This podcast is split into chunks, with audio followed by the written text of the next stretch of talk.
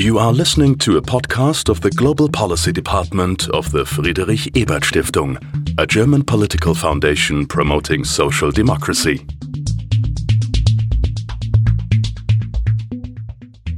Care Work and the Economy is not only the name of an international research cooperation consisting of 30 scholars, but also the title of a symposium hosted by the Friedrich Ebert Stiftung in October 2018. The research network called CWEGAM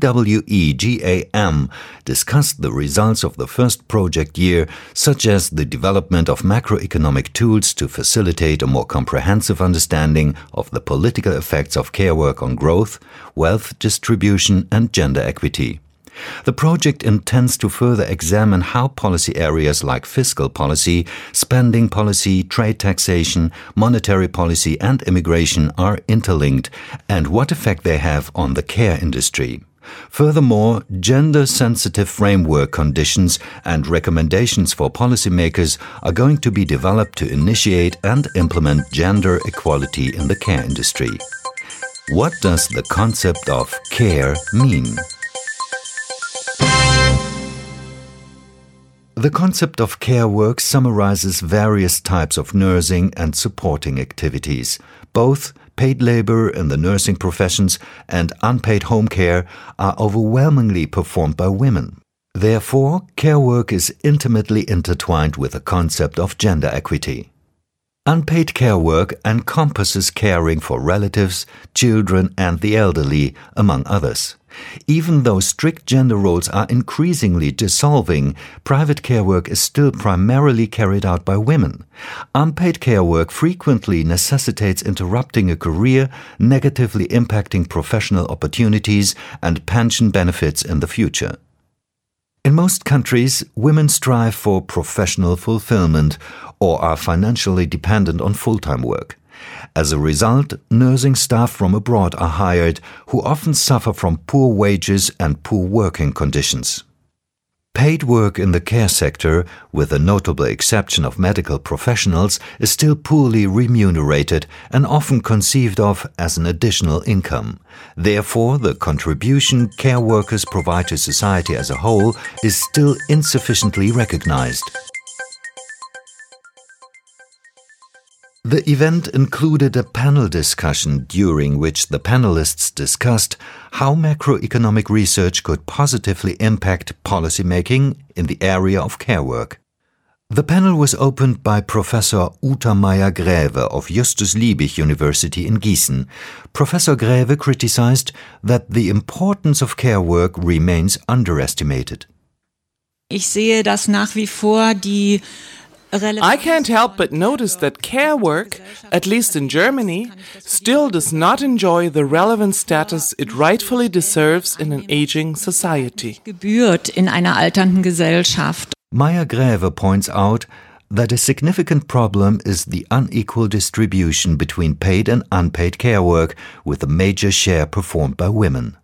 Da stellte sich eben heraus, dass wenn man jetzt die gesamte Gruppe der Frauen By comparing the ratio of women to men, it turned out that women perform one and a half times more unpaid care work every day, meaning that the gender care gap is 52%. Even more interesting is that when looking at the household type of couples with children, the gender care gap rises to over 83%. This means women perform almost twice as much unpaid care work than paid work. An unbezahlter Care-Arbeit wie Erwerbsarbeit. This high percentage of unpaid care work has a negative impact on the professional careers of affected women. Political measures such as the German system of matrimonial tax splitting are false incentives that cement the status quo rather than remedying it, Meier-Gräwe states. The focus instead should be on eliminating inconsistencies. According to Gräwe, this could be accomplished by giving women access to good quality education, while at the same time avoiding a return to traditional gender roles after the birth of a first child. What is the situation like in other countries? Japan and South Korea likewise grapple with the problem of unpaid care work done by women. To counter this, comprehensive measures were taken, as Professor Ito Peng from the University of Toronto reports. Japan and South Korea have both introduced some seemingly quite progressive policies in an effort to encourage uh, women to participate in paid employment. Uh, so, in both countries, the government has introduced a significantly expanded public childcare or publicly funded childcare, and as well uh, introduced long-term care insurance to provide publicly funded and or publicly provided uh, long-term care for the older people. However, women in these countries still earn significantly less than men. Despite these progressive policies, women's uh, labor market participation has really increased only a tiny bit. But if you look at the gender pay gap, there continues to be very, very large. I think both in South Korea and Japan, gender pay gap is still something like 70%. Women on average earns only about 70% of male wage.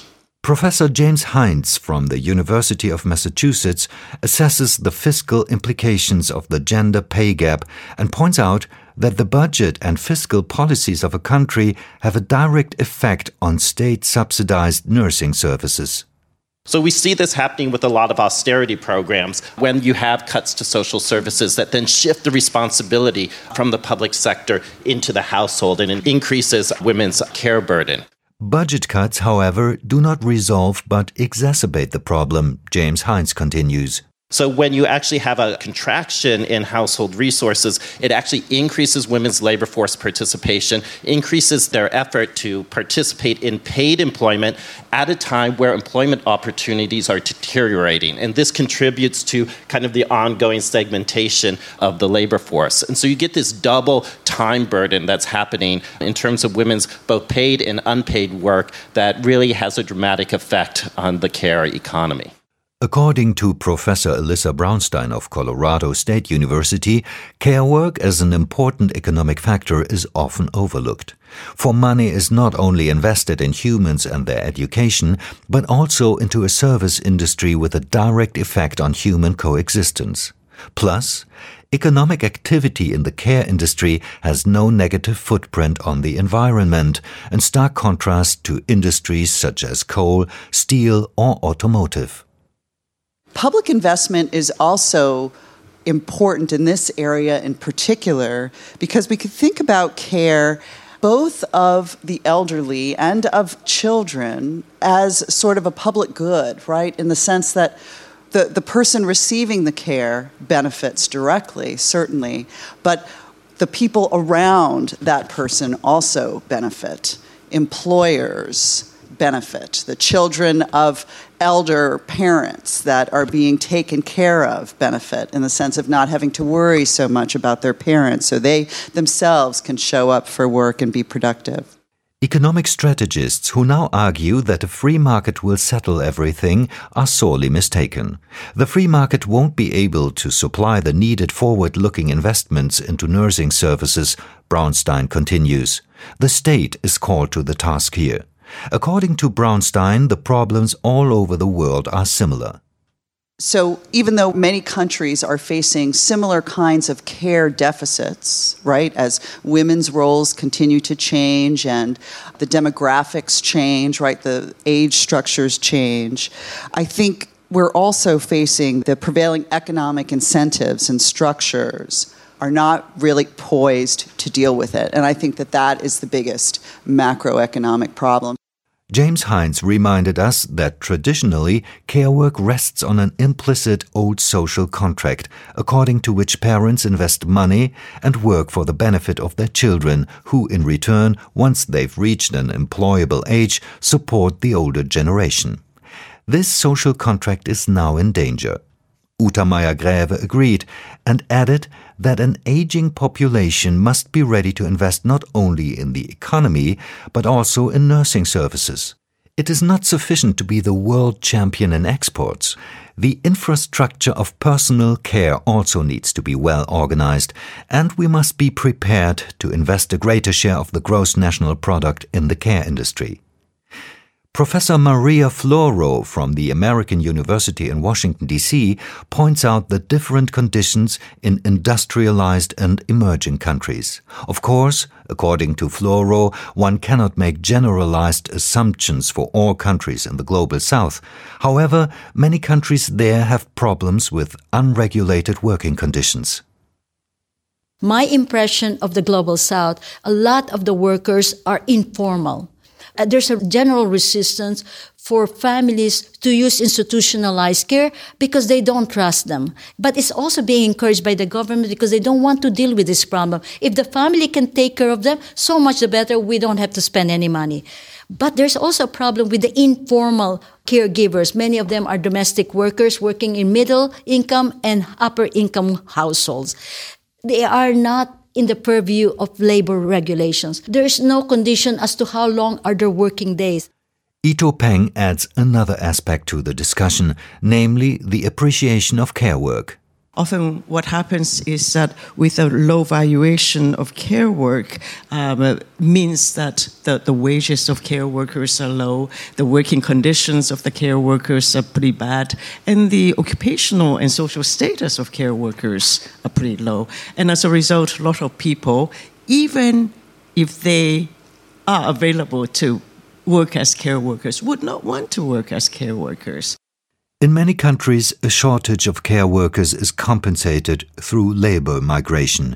However, according to Peng, this does not solve but just shift the problem. In fact, the state and the economy could benefit, for if unpaid care work in Germany was measured based on a housekeeper's salary, its unused economic potential would become clear. But care services are more than just an expense factor, Uta Meier-Gräwe continues. Diese Vorstellung, dass nur Industrie und Handwerk The idea that only industry, trade and craft generate value and social services and service professions such as care work are merely a huge source of expenses is economically blindfolded. And we urgently have to offer a counter argument, because this mindset is still very prevalent. Und das müssen wir wirklich auflösen. Das ist noch längst nicht überall durch.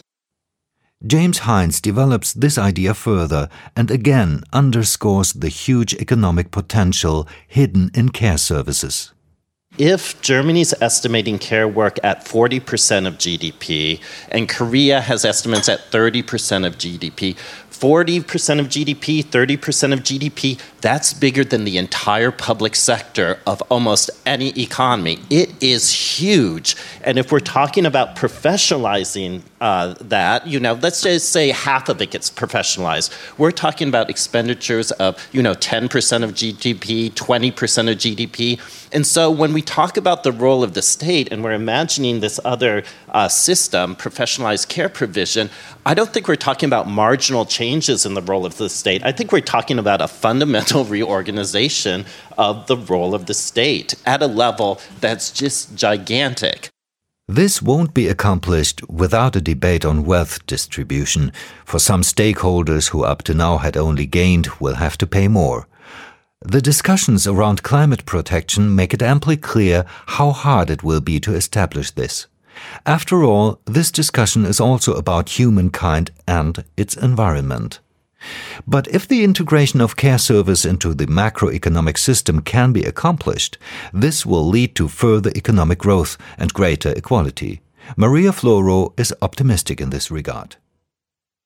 The way we are viewing how we're going to integrate care is by following first, we make that unpaid care visible and part of the macroeconomic measuring the entire economy. Second, we want to show the link between the market where you produce goods and services that you pay for and the unpaid care that women in particular do inside the household and in developing countries in the communities. And third, to illustrate that what you predict with your model when you integrate care economy into it is going to be different than when that care economy is absent. and that it will have an impact on growth. It will also have an impact in inequality and definitely directly impact um, the goal of achieving gender equality. In summary, the integration of care work into economic considerations will be an important step toward gender equality. The question remains what kind of society we'd like to live in. For social justice also means caring for the welfare of other people and taking responsibility for society at large. This responsibility rests, first and foremost, upon society itself. But there also has to be a framework of rules, and these rules must be set by the state and the political executive. Care work needs better support, fair payment, and more appreciation. You were listening to a podcast of the Friedrich Ebert Foundation.